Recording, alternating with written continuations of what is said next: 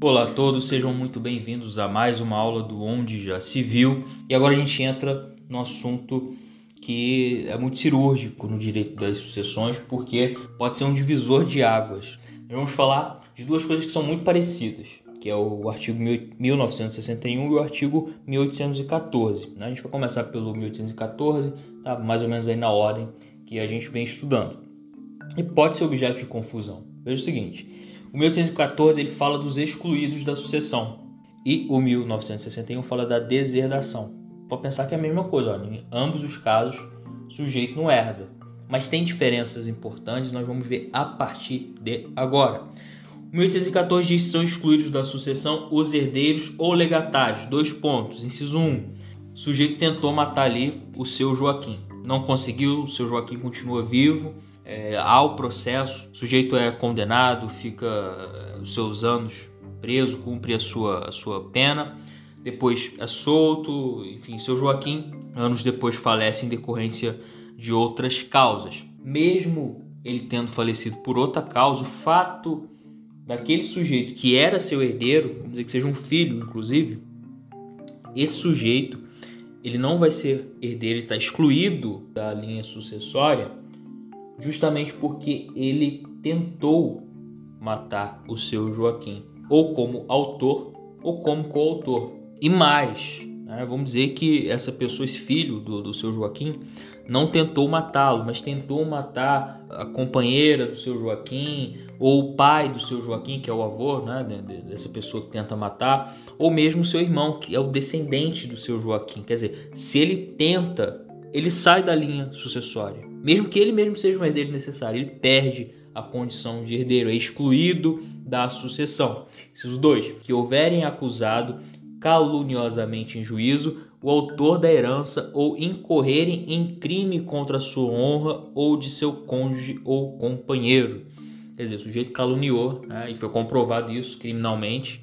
Houve um processo criminal que demonstra que aquela pessoa realizou uma calúnia contra esse decúgio. Inciso 3, que por violência ou meios fraudulentos inibirem ou obstarem o autor da herança de dispor livremente de seus bens por ato de última vontade. Quer dizer, o sujeito impede de todas as formas de o testador, obviamente antes do seu falecimento, de realizar aquele ato, de poder escrever seu testamento, porque ele sabe que ele vai ficar excluído desse testamento. Ele sabe que o irmão dele vai acabar recebendo mais no total justamente porque no testamento é isso que vai ser indicado, que a parte disponível desses bens vai ficar toda para o seu irmão, por exemplo.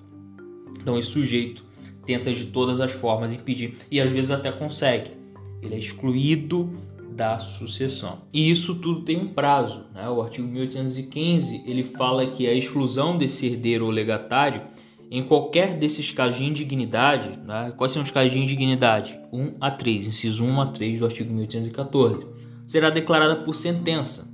E esse direito de reclamar ele extingue-se em quatro anos contados da abertura da sucessão. Agora vejam, essa exclusão, lá, o sujeito é, matou o seu Joaquim. O inciso 1 fala que é tentativa ou realmente realizar o, o homicídio. Matou o seu Joaquim. Ele não vai herdar o, os direitos que teria como herdeiro, porque pelo inciso 1 ele se torna indigno. Porém, esse sujeito que tentou matar ele tem filhos. E o que, que vai acontecer com ele? Inteligência do artigo 1816. São pessoais os efeitos da exclusão, ou seja, pertencem só àquele que realiza a indignidade. Os descendentes do herdeiro excluído sucedem como se ele morto fosse antes da sucessão. Então, o que vai acontecer é o seguinte: o sujeito mata o seu Joaquim, portanto é indigno, não recebe nenhum tipo de herança, mas por ele ter descendentes, estes herdarão por estirpe ou por representação, mesma coisa. Aquele quinhão que pertenceria àquele sujeito que realizou o homicídio não vai ser mais dele, mas será dos seus herdeiros, porque é como se ele fosse pré-morto ao seu Joaquim neste exemplo. E aí o 1818 ele dá uma possibilidade aí pro, pro indigno. Mas vamos interpretar isso aqui bem, tá? A gente precisa ser profissional de direito de verdade, não é ler e achar que aquela norma ali é aplicável a todos os casos indiscriminadamente.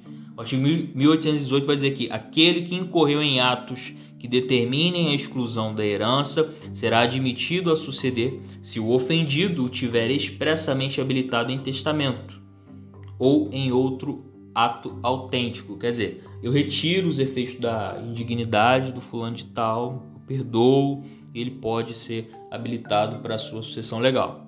Isso pode acontecer. Só não vai acontecer, obviamente, né? A gente precisa, ser, a gente precisa raciocinar. No, no caso, inciso 1, o sujeito matou né, o seu Joaquim, o seu Joaquim não pode escrever isso no testamento que o perdoa, não, vai, não, deu, não tem como, né? Já faleceu, não tem como ele realizar esse ato. Então, essa possibilidade é para questão de, obviamente, calúnia ou um meio fraudulento, comprovadamente fraudulento, para tentar inibir o de, de realizar o testamento. Então, ele realizando isso também pode, de cujos, antes do seu falecimento, obviamente, deixar isso testado.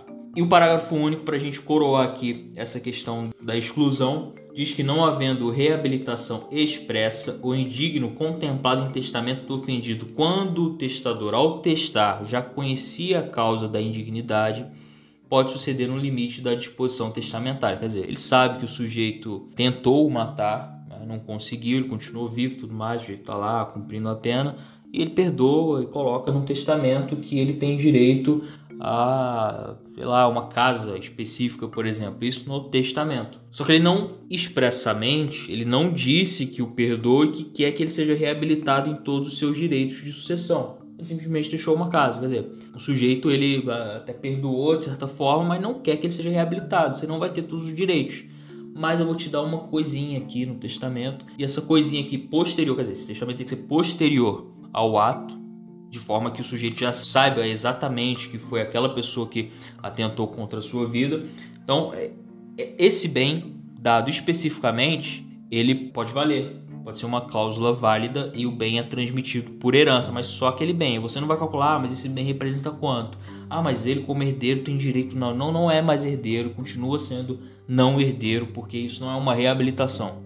Essa é só um, talvez uma condição mínima que tá, o testador pensou, ah, vai ficar muito difícil para ele, também não vou tirar tudo. Não dá aquele bem especificamente, mas ele continua sem nenhum direito à, à herança que ele tinha anteriormente. E agora vamos dar um salto no nosso estudo para o artigo 1961, que é o que eu falei para vocês que tem a, a ligação. Né? O excluído da sucessão tem uma natureza e o deserdado tem outra. Veja bem, o artigo 1961 diz que os herdeiros necessários podem ser privados de sua legítimas de sua legítima ou deserdados em todos os casos em que podem ser excluídos da sucessão. Veja, não é a mesma coisa, mas a gente pode aplicar aqueles casos para deserdação. E o artigo 1962 vai dizer que além das causas mencionadas né, no referido artigo 1814, que é o que fala da, da, da exclusão, autorizam a deserdação dos descendentes por seus ascendentes, ou seja, né, você deserdar seu filho, seu neto, etc, etc.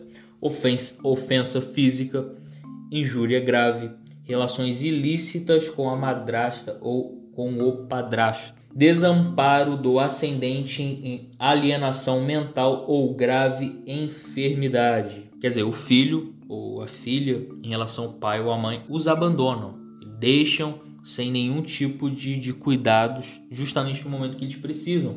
Né? Eles estão com um problema é, mental ou outra grave enfermidade, não tiveram os cuidados desse filho. Então, esses filhos podem ser deserdados nesse exemplo. E 1963 vai dizer que, além das causas enumeradas no artigo 1814, autorizam a deserdação dos ascendentes pelos descendentes, a ofensa física, a injúria grave, as relações ilícitas com a mulher ou companheiro do filho, ou do neto, ou com o marido ou companheiro da filha ou da neta. Ou seja, aí a gente inverte a situação. É o ascendente que realiza esses atos ilícitos em relação aos seus descendentes. Esses descendentes deserdam os seus ascendentes. E o 1864 vai dizer que somente com expressa declaração de causa pode a deserdação ser ordenada em testamento. O artigo 1965 diz que ao herdeiro instituído ou aquele a quem aproveite a deserdação incumbe provar a veracidade da causa alegada pelo testador. Parágrafo único. O direito de provar a causa da deserdação extingue-se no prazo de quatro anos a contar da data da abertura do testamento. Veja bem, vamos para algumas características aqui. A gente fala da exclusão, acontece um fato que legalmente já é causa de exclusão. Então basta que um dos herdeiros que obviamente vão ser beneficiados com a exclusão daquele, daquela pessoa, basta que eles comprovem que aquele fato aconteceu. Quer dizer, não há uma declaração pelo, pelo falecido. O que é um fato que está autorizado em lei para que aquela pessoa seja excluída. E a não ser que o sujeito que faleceu tenha deixado um documento expresso em que quer que aquela pessoa seja reabilitada, aquela pessoa vai ser considerada excluída pelo juiz caso realmente preencha os requisitos do 1814. No caso de deserdação é o contrário além dos casos, obviamente, do 1814 são mais graves, soma-se os incisos do artigo 1962 e do artigo 1963. Então, essas possibilidades todas podem fazer com que a pessoa, né, antes de seu falecimento, possa deixar em testamento, isso precisa ser colocado em testamento, que deserda determinada pessoa, ou seja, não quer que ela entre na linha da sucessão. E qual a diferença? Vocês sacaram?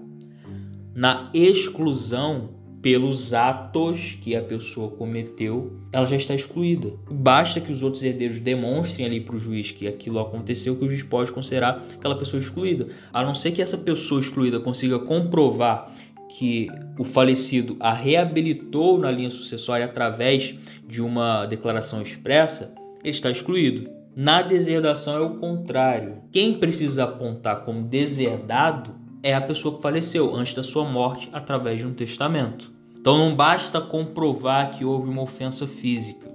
Se o, herdeiro, por exemplo, ah, houve uma ofensa física. Tá, mas ofensa física é um caso exclusivamente de deserdação. E em sendo caso de deserdação, precisaria que o falecido, em testamento, tivesse deserdado. Portanto, não pode ser excluído. Se é um exemplo do 1814. Digamos que houve um crime de calúnia contra a pessoa que faleceu uma tentativa de homicídio. Não é necessário que o falecido tenha colocado em testamento que aquela pessoa está excluída. Os próprios atos, por si só, já a excluem. E isso só não vai ter efeito se a pessoa excluída demonstra que, por um documento expresso pelo falecido, ele diga: Olha, eu reabilito você na, na, na linha sucessória. Se não houver isso, a presunção é de que ele está excluído. Agora, quando nós vamos para a deserdação, ela tem aqueles mesmos requisitos, quer dizer, aconteceu algum motivo do 1814, o sujeito pode deserdar aquela pessoa que estaria na sua linha sucessória.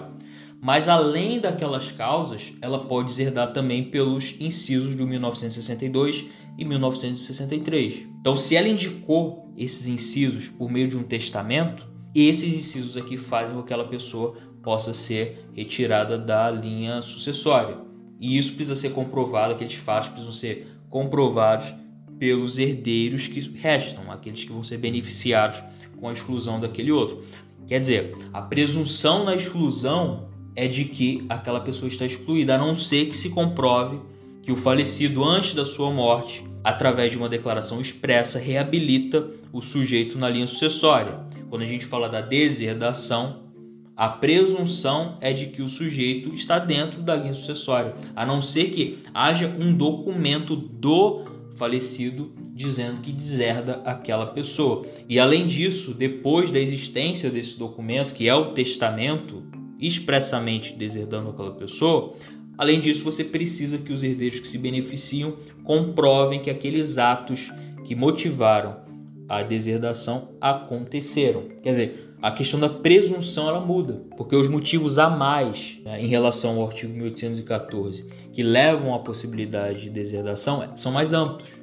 Quer dizer, você não pode excluir uma pessoa do, do, da linha sucessória porque, por exemplo, ela desamparou esse falecido no momento em que ele tinha uma grave enfermidade. Você não pode é, chegar e dizer, olha, eu tenho provas de que ele não, é, ele não cuidou do, do falecido. Isso não quer dizer nada. Se não há um testamento deserdando ele, e como não é uma causa de exclusão automática, você não pode retirá-lo da linha sucessória. Agora, se é um caso de calúnia, por exemplo, automaticamente ele está deserdado. Quer dizer, a questão, o que muda aqui é a presunção.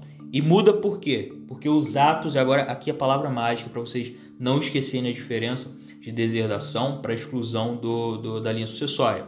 Na deserdação, nós temos situações que são personalíssimas. Quer dizer, se eu sofri uma injúria grave, cabe a mim, somente a mim, decidir se eu vou deserdar ou não aquele, aquele sujeito que teve, que, que, realizou essa injúria grave. Agora, se através de calúnia existe um processo penal, o sujeito é condenado, ou então ele atenta contra a minha vida, a presunção é de que ele já está excluído dessa linha sucessória. Continua sendo direito personalíssimo, tá? Não deixa de ser, mas é um direito que primeiro a gente enquadra nas normas públicas. Primeiro ele é excluído e depois eu tenho o direito de reabilitá-lo na linha sucessória. Nos casos do artigo 1962, o, os direitos são é, personalíssimos também, só que eles são mais personalíssimos ainda, vamos colocar assim, porque para que eles sejam deserdados, eu preciso ter uma disposição de última vontade através do testamento, dizendo que eu quero que assim seja. Então essa é a nossa aula de hoje. Espero que vocês tenham gostado e principalmente entendido esse assunto. Foi um prazer enorme estar aqui com vocês e até a próxima.